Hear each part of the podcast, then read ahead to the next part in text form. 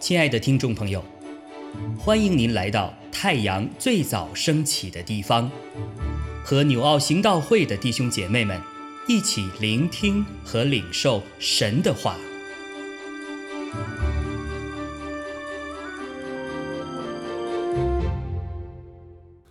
使徒行传二十八章一到十节，我们既得救，才知道那岛名叫米利大。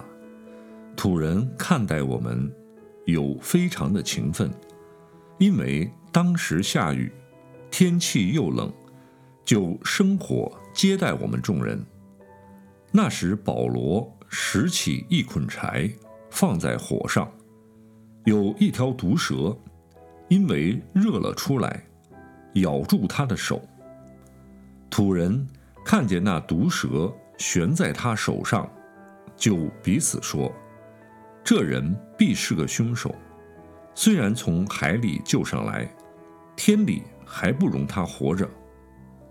保罗竟把那毒蛇甩在火里，并没有受伤。土人想他必要肿起来，或是忽然扑倒死了。看了多时，见他无害，就转念说他是个神。离那地方不远，有田产是岛长不百流的，他接待我们，尽情款待三日。当时不百流的父亲患热病和立即躺着，保罗进去为他祷告，按手在他身上，治好了他。从此岛上其余的病人也来得了医治。他们又多方的尊敬我们，到了开船的时候，也把我们所需用的送到船上。弟兄姐妹平安。我们今天来看的是《使徒行传》二十八章一到十节。读完今天的经文，使我思想一个问题：为什么保罗没有死？自从保罗在前往大马色的路上被主耶稣的光光照之后，其实当时他就有可能会死，因为他是一个迫害基基督徒的人，但他并没有死。主呼召了一个该死的人，给了他一个重新来过的机会，让他重新来过。保罗在哥林多后书十一章那个后面说到，他在蒙主选召之后。经历了被棍打、被石头打，三十三次的遇船难，多次的行远路，遇着江河的危险、强盗的危险、同族人的危险、外族人的危险、城中的危险、旷野的危险、海上的危险、假弟兄的危险等等。保罗在经历了这每一次的危险的时候，其实他都有可能会死亡，但是他并没有死。就像今天的经文中所发生的事情一样，他又没死，是他真的成为神人了吗？我们应该都很清楚，是神保守了他。坦白说，他在之前破坏基督徒的时候，他就是一个该死的人，不配活着。但主耶稣给了他一个机会，那这是一个重新来过的机会，而他也把握了这次机会。他为了服侍主，成为他人生当中一个新的使命。他不惜牺牲一切，到处拯救人，传扬福音，来讨神的喜悦。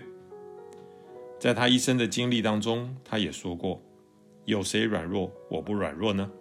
有谁陷在罪里，我不焦急呢？”保罗知道他自己的软弱当中该如何得着能力，他不在软弱中停留。而是全然的依靠主上帝，让主从他这个不配用的器皿来成就主大能的施工。今天我们虽然不是保罗，但是我们也跟保罗一样，得到了一个蒙主选召的机会，成为天国子民，有一份使命，在主呼召我们的时候就托付给我们了，就是活出主的荣耀来，像保罗说的。我活着就是基督，保罗真知道他是个早就该死的人，然而他却活着。求主帮助我们都能够明白过来。主给了我们今天跟保罗一样的一个机会，一个重新来过的机会。但是令人遗憾的是，大多数人没有好好的去抓住这个机会，重新来过一个使命的人生。有的人放弃了，走回去了原来的老路；有的人还在挣扎，这个新机会还有旧的那种的生命。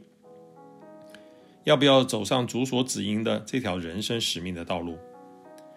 这也难怪主耶稣在马太福音七章十三节那里说：“你们要进窄门，引到永生。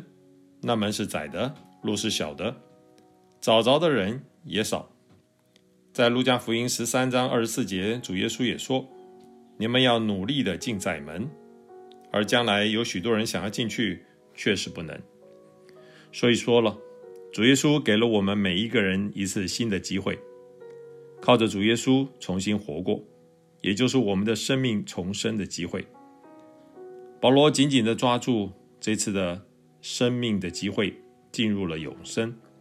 而如今的我们正在过程当中，就看我们自己是否能够把握住这个机会了。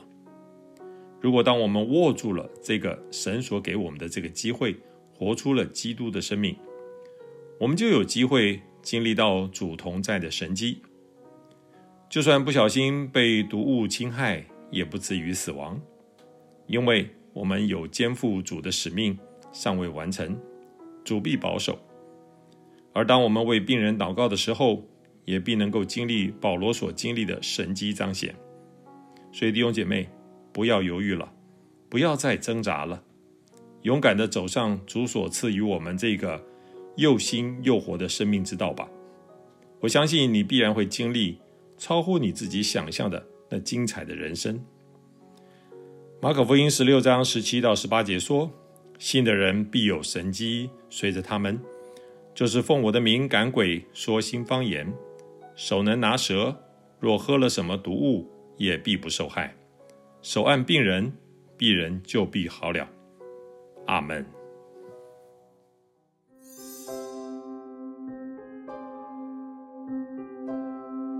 亲爱的弟兄姐妹，透过今早牧者的分享，是否能够让您更多的明白神的心意，或是有什么感动和得着？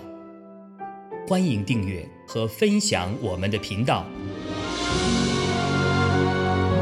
让更多的人领受神的祝福。